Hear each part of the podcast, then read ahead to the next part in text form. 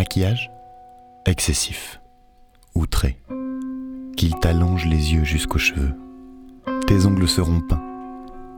Qui, s'il est normal et bien pensant, marche sur un fil ou s'exprime en vers C'est trop fou.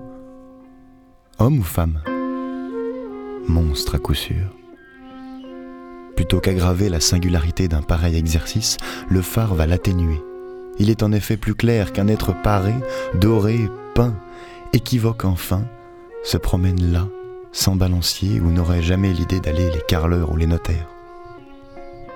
Donc, farder somptueusement, jusqu'à provoquer dès son apparition la nausée, au premier de tes tours sur le fil, on comprendra que ce monstre aux paupières mauves ne pouvait danser que là. C'est sans doute, se dira-t-on, cette particularité qui le pose sur un fil. C'est cet œil allongé, ses joues peintes, ses ongles dorés qui l'obligent à être là où nous n'irons, Dieu merci, jamais.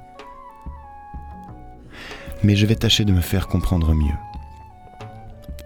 Pour acquérir cette solitude absolue dont il a besoin s'il veut réaliser son œuvre, tirée d'un néant qu'elle va combler et rendre sensible à la fois, le poète peut s'exposer dans quelque posture qui sera pour lui la plus périlleuse. Cruellement, il écarte tout curieux, tout ami, toute sollicitation qui tâcherait d'incliner son œuvre vers le monde. S'il veut, il peut s'y prendre ainsi. Autour de lui, il lâche une odeur si nauséabonde, si noire, qu'il s'y trouve égaré, à demi asphyxié lui-même par elle.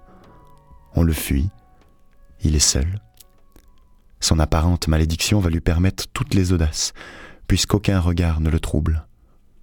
Le voilà qui se meut dans un élément qui s'apparente à la mort, le désert. Sa parole n'éveille aucun écho.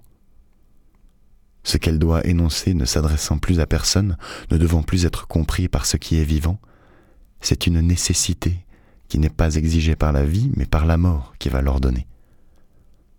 La solitude, je te l'ai dit, ne saurait être accordée que par la présence du public. Il faut donc que tu t'y prennes autrement et que tu fasses appel à un autre procédé. Artificiellement, par un effet de ta volonté, tu devras faire entrer en toi cette insensibilité à l'égard du monde. À mesure que montent ces vagues, comme le froid partant des pieds gagnait les jambes, les cuisses, le ventre de Socrate, leur froid saisit ton cœur et le gèle. Non, non. Non. Encore une fois, non. Tu ne viens pas divertir le public, mais le fasciner. Avoue qu'il éprouverait une curieuse impression. Ce serait de la stupeur, la panique, s'il arrivait à distinguer clairement ce soir un cadavre marchant sur le fil. Leur froid saisit ton cœur et le gèle. Mais, et c'est ici le plus mystérieux, il faut en même temps qu'une sorte de vapeur s'échappe de toi, légère, et qui ne brouille pas tes angles, nous faisant voir quand ton centre un foyer ne cesse d'alimenter cette mort glaciale qui t'entrait par les pieds. Et ton costume, à la fois chaste et provoquant, c'est le maillot collant du cirque, en jersey rouge sanglant. Il indique exactement ta musculature, il te gaine, il te gante, mais du col, ouvert en rond, coupé net comme si le bourreau va ce soir te décapiter, du col à ta hanche une écharpe, rouge aussi, mais dont flottent les pans fangé d'or.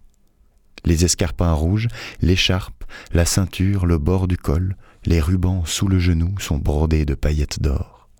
Sans doute pour que tu étincelles, mais surtout afin que dans la sciure, tu perdes, durant le trajet de ta loge à la piste, quelques paillettes mal cousues, emblème délicat du cirque, dont la journée, quand tu vas chez l'épicier, il en tombe de tes cheveux. La sueur en a collé une à ton épaule. La besace en relief sur le maillot, où tes couilles sont enfermées, sera brodée d'un dragon d'or. Si tu tombes, tu mériteras la plus conventionnelle des oraisons funèbres. Flaque d'or et de sang, mare ou le soleil couchant, tu ne dois rien attendre d'autre. Le cirque est toute convention.